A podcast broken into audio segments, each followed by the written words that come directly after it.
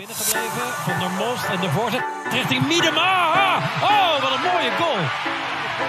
Para o Brasil, zero para os Estados Unidos. Amar! Maravilha! Agora, agora, agora, agora, agora, agora, agora! A run on that side, no foul given. Morgan Bem-vindos, pessoal do de primeira. Está começando mais um episódio das séries Playbooks. Desta vez, o convidado que vai abrir o seu playbook pra gente será Thiago Viana, treinador da equipe do São Paulo. Seja muito bem-vindo, Thiago. Muito obrigado, Christian. Obrigado a todos aí do de primeira. Espero poder contribuir com o podcast de vocês e a todos os ouvintes.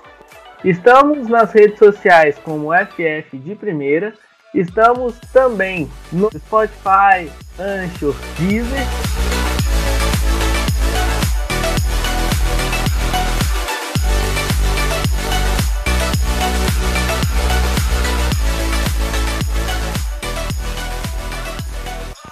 Podcast de primeira.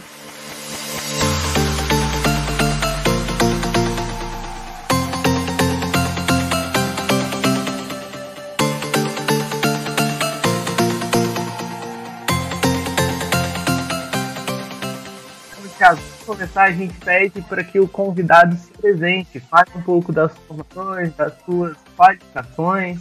Então, fique à vontade. Bom, maravilha. Um pouco da minha história pessoal, né? Eu sou nascido e criado na periferia de São Paulo, mais precisamente na Zona Leste, bairro do Tem Paulista.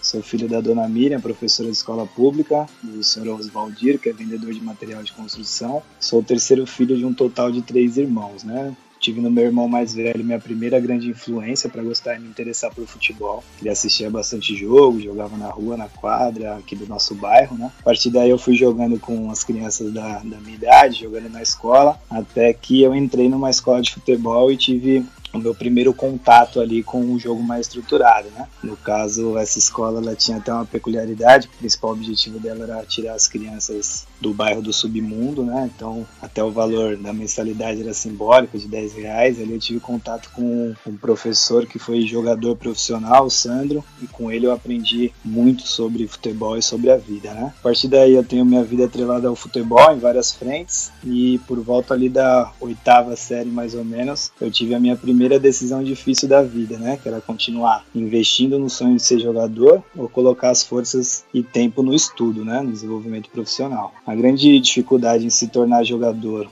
é, junto com a grande influência da minha mãe, que era professora, eu juntei o útil ao agradável né, me preparei para entrar na faculdade. Dentro da faculdade, nos primeiros anos, eu comecei a dar aula em escola de futebol, de futsal. Foi um grande laboratório para eu me desenvolver como treinador, né? aprendi como estruturar um treino, como se comunicar com qualidade, além dos primeiros contatos que eu tive com futebol reduzido. Após dois anos, eu recebi o convite para ser treinador de equipes de futebol de campo, equipes universitárias, e ali eu tive meu primeiro contato com o futebol de 11, e a partir daí eu me apaixonei pela modalidade e é onde eu sigo carreira e quero seguir até o fim da, da minha vida, né? Por volta ali de 2014, após alguns trabalhos que eu realizei nessas equipes universitárias, eu recebi o convite do Lucas, né? Hoje treinador da equipe adulta do São Paulo, e do Jonas Urias, hoje treinador da seleção brasileira sub-20, para assumir a categoria sub-13 no Centro Olímpico ali no Centro Olímpico, sem dúvida nenhuma.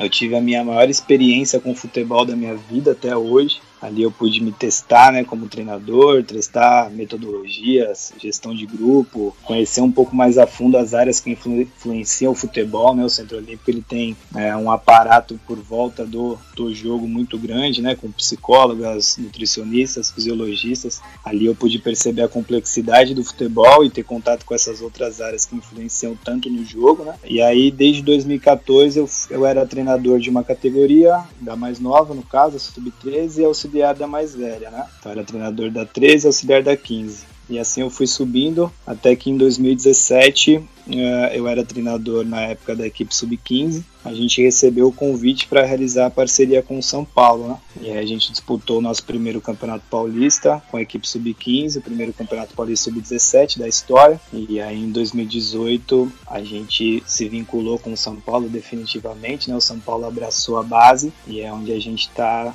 desenvolvendo o nosso trabalho até hoje. Bom, eu gostaria agora que você comentasse um pouco da sua relação com o Lucas, né, o treinador da equipe principal, e com o Jonas, que você citou aqui. Bom, relação de amizade, né, uma relação que vai além do âmbito profissional. É, junto deles ali eu consegui ter o primeiro contato com a modalidade, né, com o futebol feminino. É, tenho muita gratidão pela oportunidade que eles me deram ali no Centro Olímpico. Tenho é, relação com eles é, profissional e de amizade até hoje. A gente sempre troca figurinhas ali sobre futebol, é, cornetamos o trabalho um do outro no bom sentido, né? E a gente busca se desenvolver como profissional, como pessoa e, consequentemente, se desenvolver, desenvolver a modalidade, né? Então, ali com o Lucas, é uma relação mais próxima, né? Ele tá na equipe adulta de São Paulo, na equipe de base. É, a gente troca muito figurinhas sobre as meninas, é, o desenvolvimento delas, né? Eu tenho um orgulho muito grande de ter conseguido é, ajudar a colocar na, no primeiro ano ali do, do futebol adulto do São Paulo cinco meninas da base, né, oportunizar elas a jogar no adulto. No segundo ano a gente conseguiu colocar mais cinco também para oportunizar jogar na equipe adulta. Então a gente continua com esse trabalho, né, desenvolver as meninas para a equipe principal de São Paulo com a maior qualidade que a gente puder.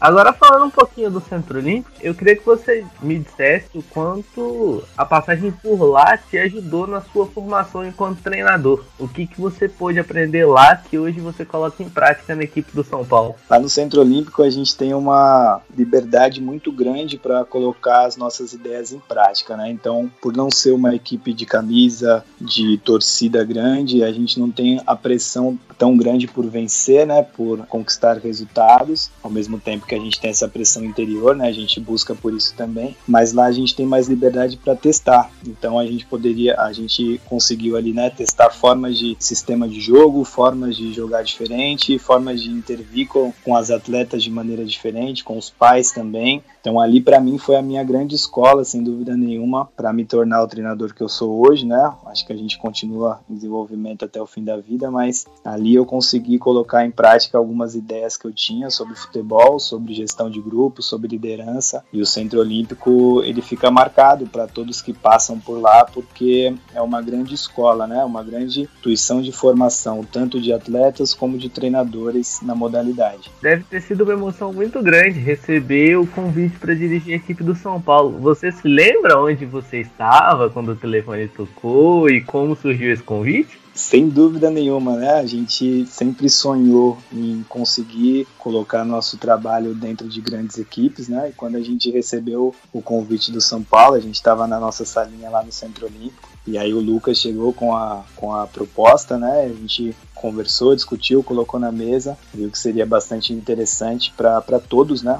Tanto para a gente como profissional, mas como para as meninas também, poder vivenciar uma equipe de camisa, poder vivenciar novos ambientes, novos campeonatos, né? Poder cada vez estar mais próximo do profissionalismo. Então eu acho que todo mundo ganhou, né, com isso. E hoje eu vejo que foi uma decisão muito acertada a gente ter ido para lá e sem dúvida mexeu com todos nós, né? Porque a gente sempre batalhou muito para conseguir é, desenvolver a modalidade, fazer com que ela estivesse dentro dos grandes clubes. E ali era a primeira realidade realização palpável, né? A gente conseguir colocar a categoria de base dentro do São Paulo. A partir daí, a gente continuou trabalhando, né? E no ano seguinte, o Lucas estruturou junto com, com o diretor, né? O Antônio Belardo, a equipe principal, né? Junto com o nosso supervisor, a Mauri também. E aí, hoje a gente tem as duas categorias, né? Tanto profissional como a categoria de base. Uma das minhas dúvidas é como vocês fazem para encontrar novos talentos para a base,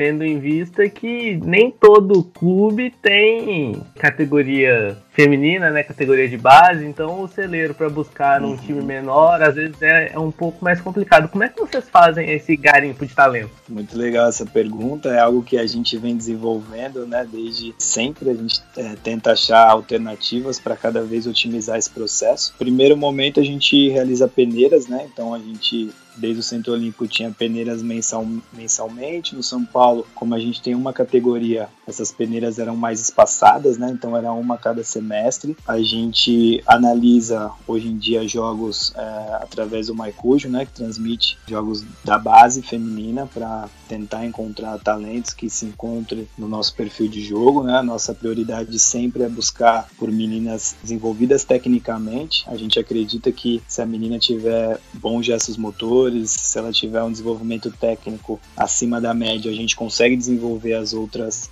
frentes com mais qualidade, né? Então a gente não cobra tanto quando a gente está avaliando a parte técnica, não cobra tanto assim a parte física, a gente prioriza mais a parte técnica e a questão do comportamento, que é uma questão de comprometimento, né? De, de liderança, de é, meninas que demonstrem o esforço e o prazer de estar jogando futebol e de querer vencer através desse esporte, né? Então a partir daí a gente avalia essas meninas, a gente coloca elas para treinar com a nossa equipe durante uma, duas semanas para a gente conseguir dar um tempo para ela, né? Às vezes no primeiro treino ali ela não está tão bem, está nervosa, então a gente avalia com um pouquinho mais de calma. A partir daí a gente decide como comissão se a gente agrega a menina no grupo, né? É, mas sempre priorizando a parte técnica, porque o restante a gente desenvolve durante a nossa temporada. Quais as principais dificuldades em lidar e formar atletas tão novas como as que você trabalha? Eu acho um desafio muito bacana, assim, muito grande, né? Queira ou não, elas estão num período muito sensível de desenvolvimento da, das áreas do futebol, então num período sensível do desenvolvimento técnico, tático, físico e mental. Né? A gente sabe que no Brasil as crianças e adolescentes, principalmente as que vêm de periferia, elas é, estão com lacunas como todos nós, né, mas elas vêm com lacunas psicossociais por questões de educação escolar, que muitas vezes é falha, por questões de educação familiar, que a gente sabe que também muitas vezes não é, é estruturado da melhor forma. Então a gente tem um desafio muito grande de desenvolver essa menina em todas as frentes, né? A gente sabe que quando ela chega até a gente, ela já tem um passado, né, de desenvolvimento. É, com a gente, ela vai ter ali um ano, dois anos, é, com sorte, três anos para a gente conseguir influenciar de alguma forma, conseguir auxiliar ela de alguma forma. E aí o nosso principal objetivo é que ela chegue no clube em um ponto, né? Então a gente faz um diagnóstico, tenta entender qual é o histórico familiar, o histórico educacional, é, quais são as principais potencialidades, as principais dificuldades que ela tem. E a partir daí a gente traça um planejamento individual para que essa jogadora, quando ela termine o ciclo com a gente, né, o ciclo ali do sub-17, sub-18, ela saia uma jogadora melhor. Então, o nosso principal objetivo na base é ajudar essa menina a se desenvolver e se tornar uma atleta melhor quando ela sair da nossa categoria, né? O nosso projeto é a atleta. A gente sabe que muitas vezes não é a equipe inteira, né, que, que vai subir, enfim, que já vai para uma equipe profissional. Então a gente foca muito no desenvolvimento do indivíduo, né, e nosso maior sucesso é medido quando a gente avalia que a menina evoluiu em determinados parâmetros que a gente define. Como foi a experiência de participar de campeonatos brasileiros sub-18 e sub-16 e disputar as finais de ambas as competições? Muito bacana essa experiência, Christian, é algo extraordinário assim, né? A gente vê acontecer o desenvolvimento da modalidade, a gente sabe que o futuro do futebol feminino está nas categorias de base, né? Ele está no desenvolvimento da base. A gente sabe que a gente avançou, mas ainda tem muita muita coisa para melhorar, né? Eu acredito muito que com o fortalecimento das leis e é, as leis da, de obrigatoriedade aumentando, né? aumentando a quantidade de, divisões de base, divisões mais novas para a gente aumentar a pirâmide, né? Eu acho que são caminhos muito interessantes, como também parcerias com escolas, né, desenvolver campeonatos de futsal é, feminino, enfim, criar projetos que vai fomentar cada vez mais a modalidade e vai trazer um número de praticantes muito maior para a base da pirâmide, né? E aí a gente vivenciou esses dois campeonatos que pra, para as meninas foi algo maravilhoso porque experienciou para elas enfrentar escolas diferentes, né? Então a gente enfrentou, por exemplo, o Internacional, que é uma escola gaúcha, né? Que que tem um grande desenvolvimento na sua organização defensiva. A gente enfrentou a escola carioca que tinha uma saída de três na maioria das equipes, então a gente teve que adaptar a nossa organização ofensiva para isso. Enfrentou Iranduba, né, lá em cima que tinha uma transição absurda e a gente teve que se adaptar para conseguir enfrentá-los também. Então, para as meninas ter esse contato com escolas diferentes é muito válido, né? Você e para a gente também como treinador,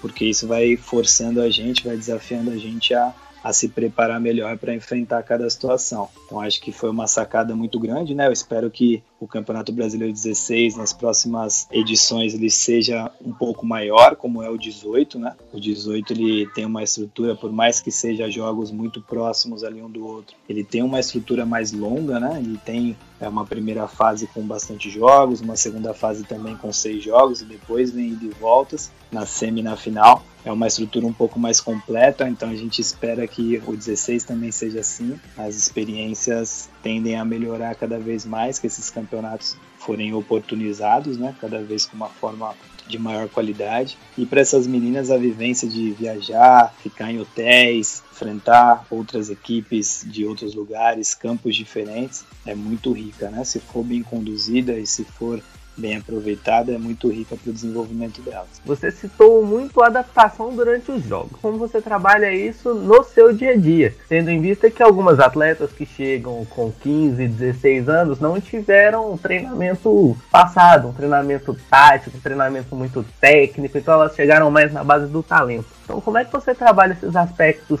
táticos com essas meninas? Bom, primeiro a gente tem uma matriz, né? A gente tem a preferência de trabalhar uma organização ofensiva com um jogo apoiado, né? Um ataque que prioriza ali a criação de espaços para depois a gente invadir esses espaços e conseguir gerar uma vantagem para finalizar em gol. É uma transição defensiva, né, que busca reagir agressivamente, né, após a perda, juntamente com uma, uma recomposição de quem não está reagindo, né, uma organização defensiva compacta, independente da altura do bloco, né, a gente treina as três alturas e uma transição ofensiva que prioriza o ataque desses espaços, mas que busca entender também, né, quando não existem esses espaços e temporizar para começar a organização. Então essa é a matriz da nossa, do nosso modelo de jogo, né? Então esse é o que a menina ela precisa vivenciar e saber. A partir daí ela entendendo isso, a gente vai avançando com variações. Então, assim, uh, só para falar um pouco sobre essa matriz que a gente prioriza, né, que a menina saia uh, da,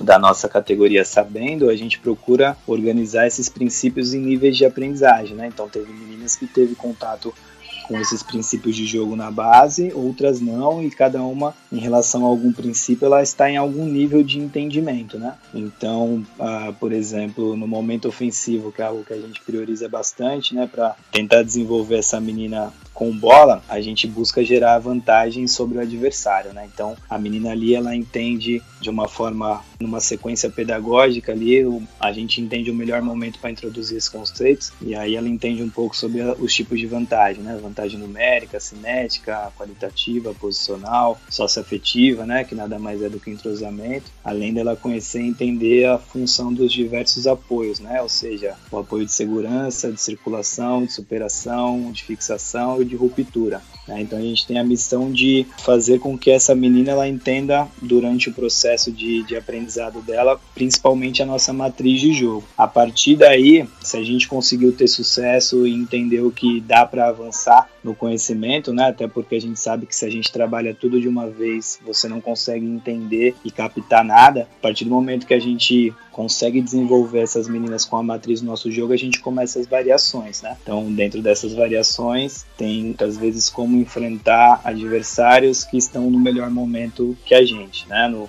caso da final do Brasileiro Sub-16, a gente teve esse ponto, né? E a gente precisava mudar um pouco a nossa forma de jogar, até porque a gente tinha dois meses de trabalho ali, né? Contra um Santos que tinha um trabalho bem estabelecido, né, pelo Ricardo, e a gente teve que jogar de uma forma que a gente não prioriza tanto, mas para aquele momento a gente entendeu que era o mais plausível, né? E eu acho que essas vivências de formas diferentes de jogar, claro, priorizando a sua matriz de jogo, ela também é muito rica para o desenvolvimento dessas meninas, né? A gente sabe que no futebol profissional, futebol competitivo, ela vai ter que lidar com diversas situações e a gente como treinador também tem que reconhecer quando a nossa equipe ela está no momento menos preparada que o adversário, né? Então acho que o nosso intuito é formar dentro da nossa matriz, mas que ela também vivencie algumas situações que não são tão próximas do que a gente acredita como ideal,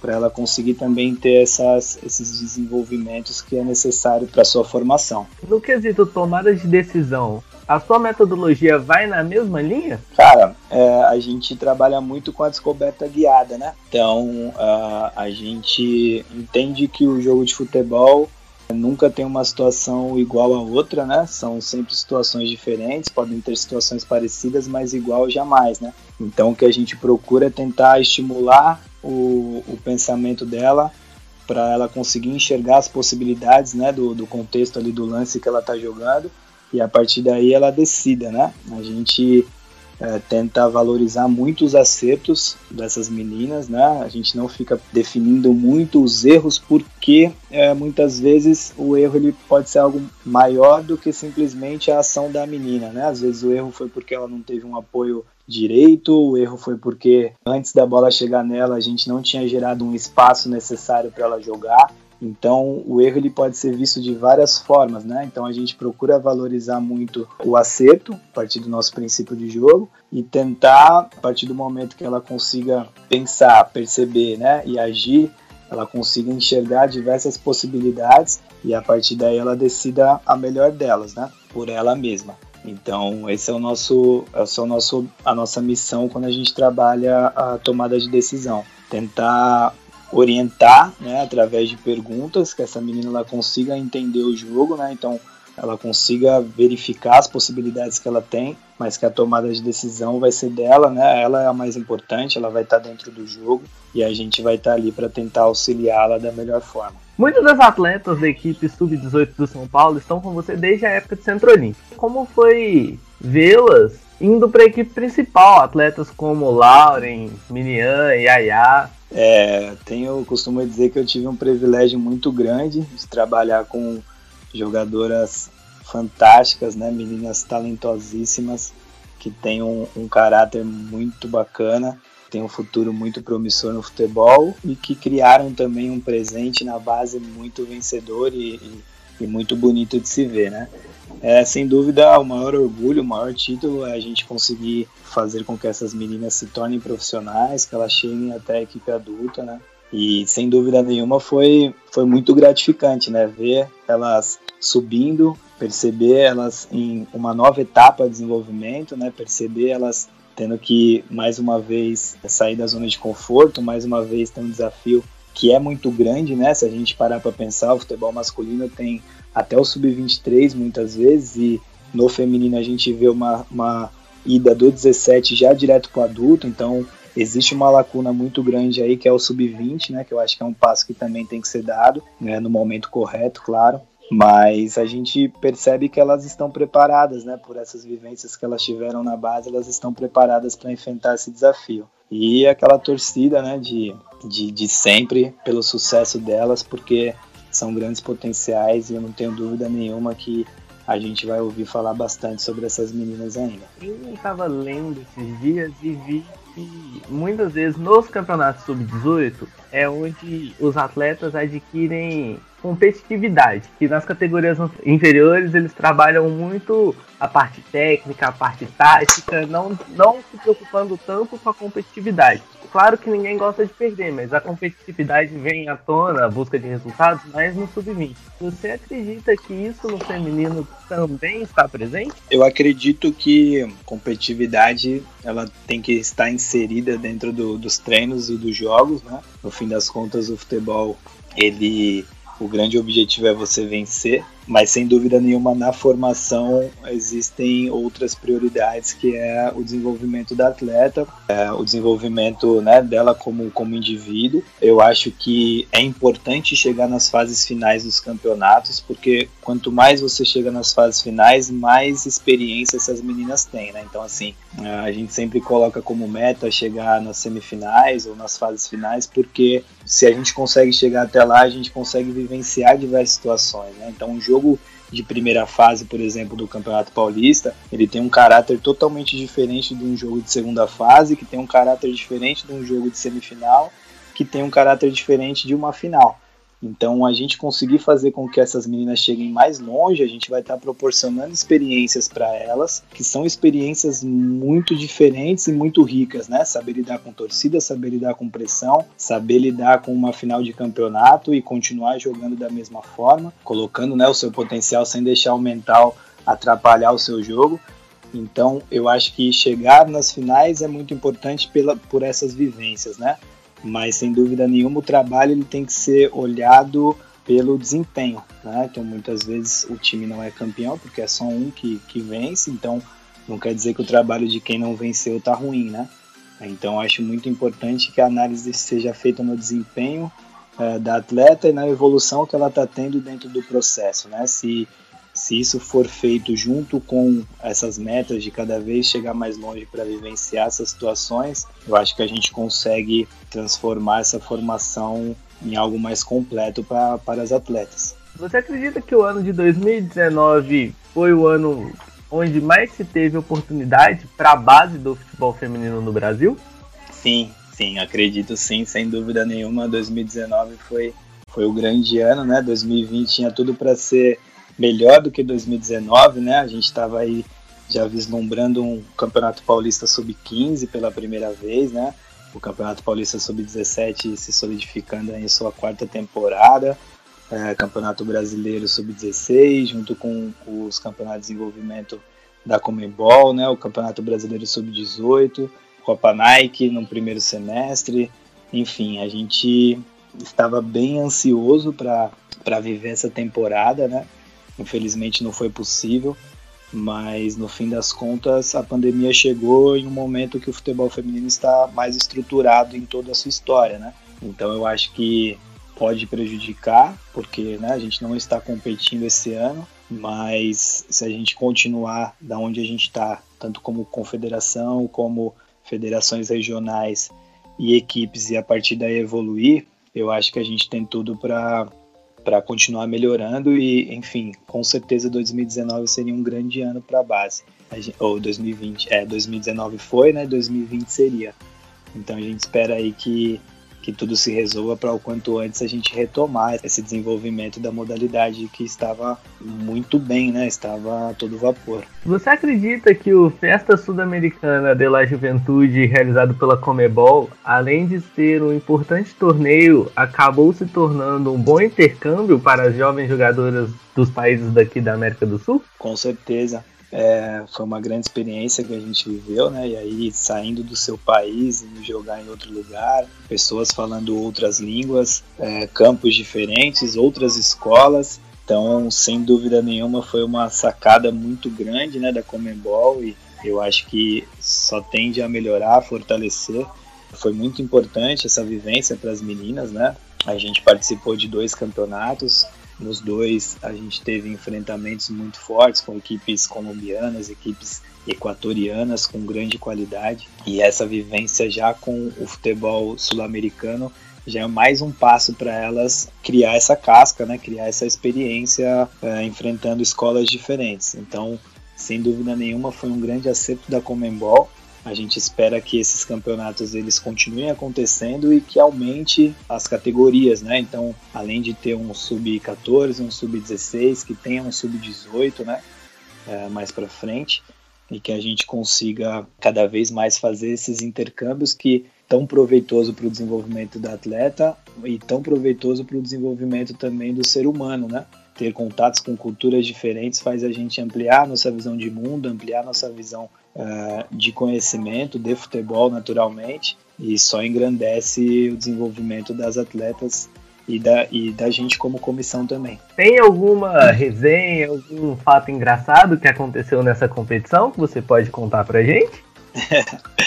Cara, é, era muito engraçado a forma como a gente tentava se comunicar, né? Porque todas as equipes falavam espanhol e a gente no Brasil é aquele famoso portunhol, né? Então a gente tentava muitas vezes trazer as palavras que eles colocavam para o português do Brasil e virava uma bagunça, né? Então muitas vezes você via as meninas tentando se comunicar com as meninas das outras equipes, até a gente mesmo soltando umas palavras engraçadas, porque a gente juntava o, o o famoso portunhol ali, né? Era muito interessante essa forma de se comunicar. A gente dava muita risada porque, no fim das contas, o Brasil era o único país com a língua diferente, né? Mas mesmo assim a gente tentava, a gente não ficava destacado, não. A gente ia para a conversa para tentar entender e, e, trocar informações, trocar, trocar ideias sobre, sobre o jogo, sobre cultura, sobre tudo. Como está sendo o acompanhamento das atletas durante esse período de pandemia?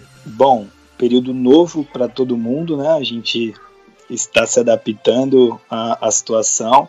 Num primeiro momento a gente priorizou o trabalho físico, né, para elas não perderem a questão física delas. Depois a gente começou a trabalhar um pouco mais os princípios de jogo. Então, eu com a minha comissão a gente criou um material didático, compartilhou com essas meninas. A partir desse material didático a gente analisou alguns vídeos. Hoje a gente está entrando em um processo de analisar os vídeos das próprias jogadoras e tentar corrigir, né? algumas questões sobre perfilamento corporal, sobre posicionamento no campo, sobre tomada de decisão, sobre parte técnica, enfim, tudo que envolve o jogo. A gente também procura passar atividades para elas diferentes. Então, a última que a gente teve foi malabares, né? É, um, é uma atividade corporal que é, necessita de uma, de uma evolução pedagógica para você conseguir é, realizar, né? Um desafio que não é tão fácil, mas é alcançável. Então as meninas elas estão desenvolvendo também essas outras habilidades e cara, é todo dia algo novo que a gente tenta evoluir, porque é uma situação nova e a gente está tentando tirar proveito o máximo possível de questões que a gente não conseguia trabalhar no dia a dia dentro do campo, né? Então essa parte de entendimento do jogo mais teórica, a gente está tentando avançar um pouco mais, claro, tendo cuidado para entender né, o nível onde cada uma está, tendo cuidado para não sobrecarregar, até porque é um período muito sensível de vida né, para todos nós.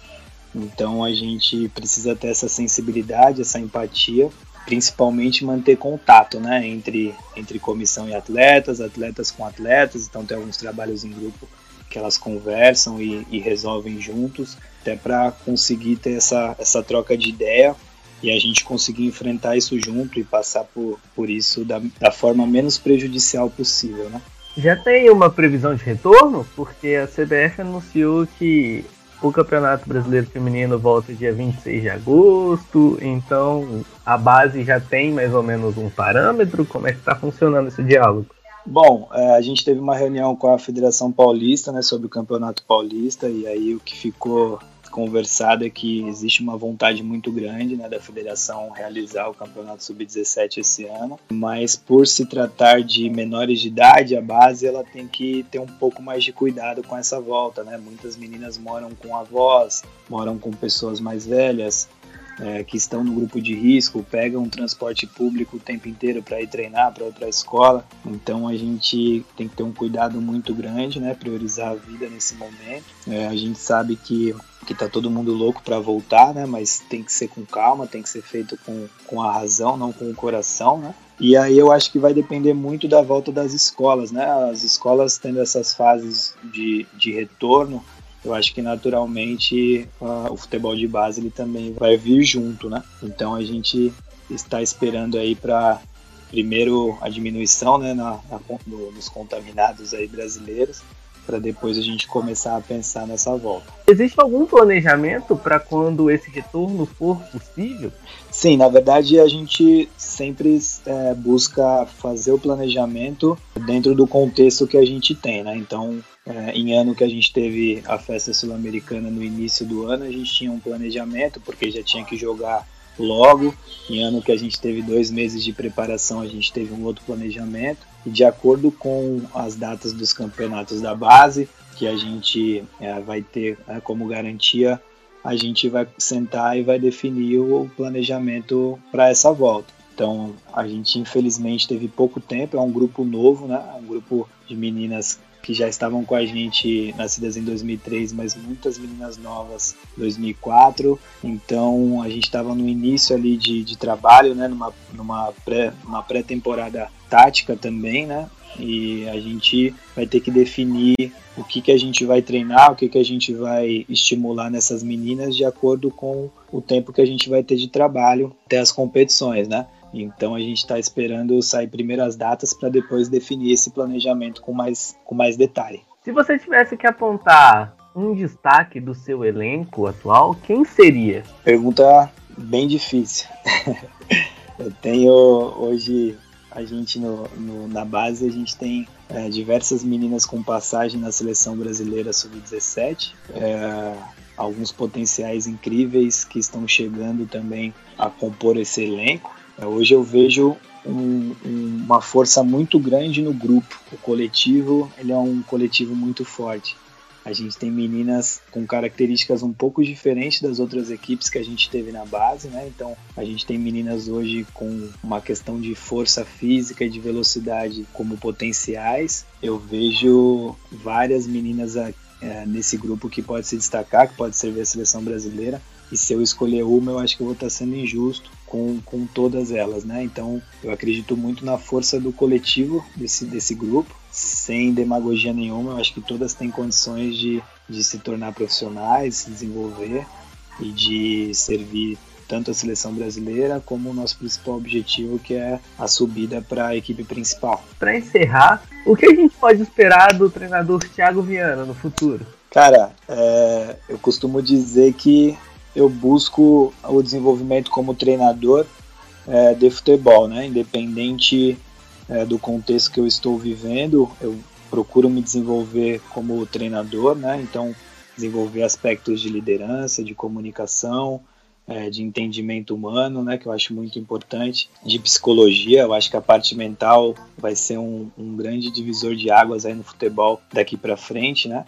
A gente está tendo bastante contato com o desenvolvimento já da preparação física, da técnica, da tática, mas o mental é algo que eu acho que tem um campo muito grande a se desenvolver ainda. Então eu me preparo a todo momento para ser treinador de futebol. Eu peço uh, muitas vezes a Deus para ter as melhores escolhas, né? Eu acho que o mais importante é, é estar tranquilo, né? De, de paz de espírito com as suas escolhas. E ao mesmo tempo que eu gosto muito da base, né? Também tenho o, o objetivo de um dia estar trabalhando com equipes adultas, né? Então acho que no momento o mais importante é continuar é, me desenvolvendo, não ficar pensando tanto no futuro, porque eu acho que às vezes você acaba é, deixando de focar no presente e aí você cria um problema muito grande, né? Então eu foco bastante no meu trabalho atual, espero fazer o melhor nele e, enfim, conforme a vida vai passando, as oportunidades vão surgindo, a gente sempre vai colocando na balança e vendo os melhores desafios a, a serem enfrentados.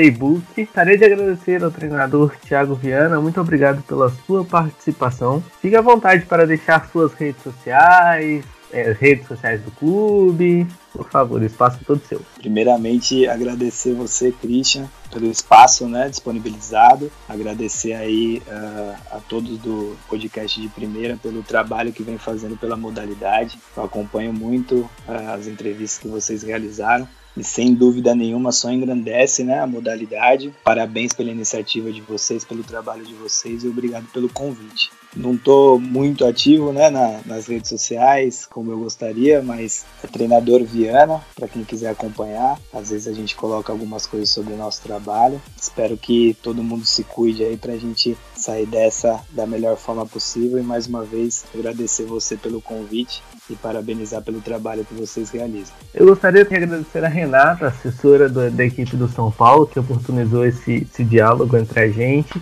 Estamos nas redes sociais como FF de Primeira Estamos também no Spotify, Anchor, Deezer e demais agregadores. Esperamos você no próximo episódio.